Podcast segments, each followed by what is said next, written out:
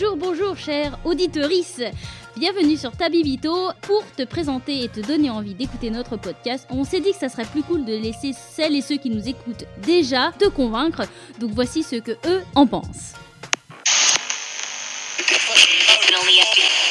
Tabibito, euh, j'écoute et j'aime beaucoup écouter, surtout parce qu'en fait, euh, vous êtes ultra dynamiques tous les deux. Enfin, les deux présentateurs, euh, Laureline et Olivier, sont ultra dynamiques. C'est plein d'anecdotes sur le Japon et aussi plein d'endroits en fait à visiter. Vous parlez de vos expériences, donc c'est pas juste quelque chose qu'ils ont lu dans un guide. C'est des choses que vous avez vues où vous êtes all- allés et, et du coup, c'est vraiment génial de pouvoir faire son planning pour son voyage grâce à Tabibito. Écoutez Tabibito, c'est comme être un izakaya entre potes. Mon épisode préféré de Tabibito, c'est celui sur euh, Kanazawa, parce que j'ai très envie d'y aller. Moi, ce que j'adore chez Tabibito, c'est leur voix. Elles sont posées, elles sont calmes et elles sont reposantes.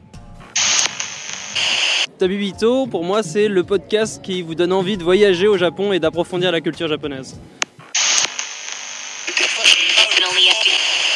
Donc Tabibito, c'est des bons plans voyage, des adresses, des expériences, des beaux souvenirs, que ce soit avec nous ou nos invités. C'est aussi beaucoup de coups de cœur qu'on vous donne en fin d'épisode pour euh, continuer à vivre le Japon chez vous. Donc n'hésitez pas à nous retrouver, on est disponible sur toutes les plateformes et aussi sur Instagram. Bonne écoute et à très bientôt